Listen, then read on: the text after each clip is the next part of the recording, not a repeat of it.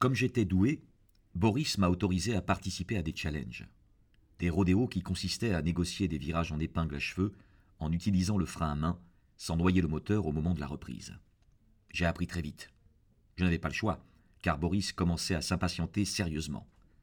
Demain, tu ramènes lacrymo ou tu cesses de venir sur le parking, me dit-il un soir, tandis qu'il rendait son spot et toute sa gloire nocturne à Marie-Madeleine. D'accord, ai-je répondu. De toute façon, je pensais ne plus avoir grand-chose à apprendre. J'avais envoyé deux de ces caisses directement à la casse, le prix de mon apprentissage. Dès le lendemain, Lacrymo s'est rendu sur le parking. Il nous a regardé nous affronter, Boris et moi, tels deux chevaliers modernes aux montures de chrome et d'acier. Chacun d'entre nous se servait de l'autre comme d'un faire-valoir, et le résultat, un match nul, a été ovationné plus chaleureusement qu'il n'aurait dû l'être par la petite foule d'amateurs présents. Après notre démonstration, j'ai vu Lacrymo prendre à part Boris et lui parler, la main sur l'épaule. L'ancien pote de mon frère a semblé surpris, puis ravi. J'ai bien essayé de percevoir des bribes de leur conversation, mais la voix aiguë de Béatrice a soudain parasité mon champ auditif. Tu étais magnifique a-t-elle roucoulé en réajustant la bretelle apparente de son soutien-gorge fuchsia. Toutes les filles n'en avaient que pour toi. Elles n'en reviennent pas que je sorte avec toi. Je ne sors pas avec toi. En un instant, son regard lesté de Rimel s'est arrondi, comme enflé sous l'effet du désespoir. Mais tu ne peux pas dire ça a-t-elle affirmé avec ce calme étrange des grands traumatisés. On a fait l'amour tous les deux. Elle a énoncé cela avec la même assurance que si elle avait dit un plus un égale deux comme si le seul acte de baiser ensemble avait, à mon insu, fait de nous les héros d'un de ces romans à l'eau de vaisselle. J'ai haussé le cou pour tenter de voir ce que fabriquaient Boris et Lacrymo. Ce dernier était en train de tapoter le dos du premier, qui arborait le même sourire que mon père le jour où il avait ramené la télévision à la maison. Le visage de Béatrice a réapparu dans mon champ de vision, aussi agréable à contempler qu'une tomate ébouillantée. Je voyais le moment où elle allait me demander de lui rendre sa virginité.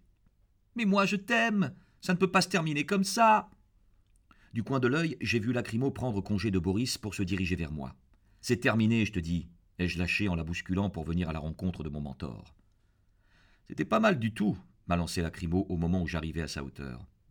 Tu viens de dire la même chose à Boris, alors pas la peine d'en rajouter, ai-je bougonné, déçu? Si tu crois que je ne vous ai pas vu venir tous les deux. À ce propos, vous allez devoir fermer votre Monte Carlo de poche. C'est un peu trop bruyant pour le quartier. Il y a eu des plaintes. Il paraît qu'on voit moins bien l'église aussi, la nuit. Je suis sûr que Boris a dit que ça ne poserait pas de problème. En effet, je lui ai fait une proposition qu'il ne pouvait pas refuser. Quelque chose en rapport avec Malaga? Il s'est contenté de me regarder avec un sourire en coin. C'est le moment que Béatrice a choisi pour s'immiscer dans notre conversation.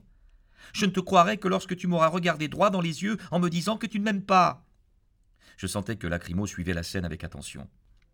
Je n'avais qu'une seule idée en tête, revenir au mouton que nous étions en train de tondre avant qu'elle ne nous interrompe. Je l'ai prise par les épaules avec une douceur que cet imbécile était loin de m'inspirer, et j'ai fermé les yeux pour me retenir de l'assommer. Entre mes doigts, je pouvais sentir ses bras potelés tressaillir sous l'effet de l'excitation. Alors j'ai ouvert les yeux et j'ai bien articulé.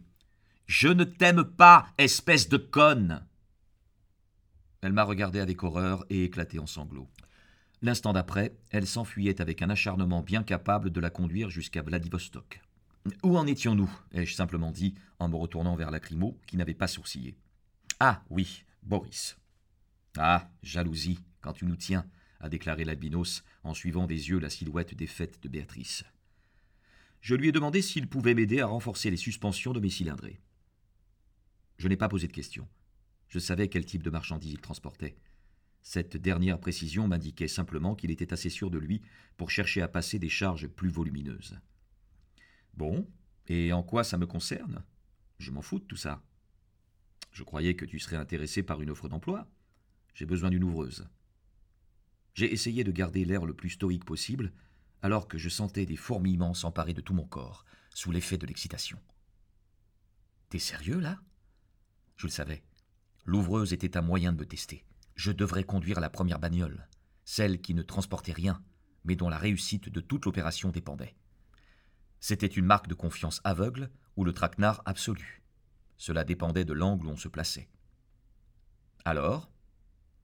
Mais avant, j'avais besoin qu'il réponde encore à une autre de mes questions. Et pour Boris, c'était quoi ton offre? Créer un circuit de cartes pour le mettre à la place de Salvador Allende.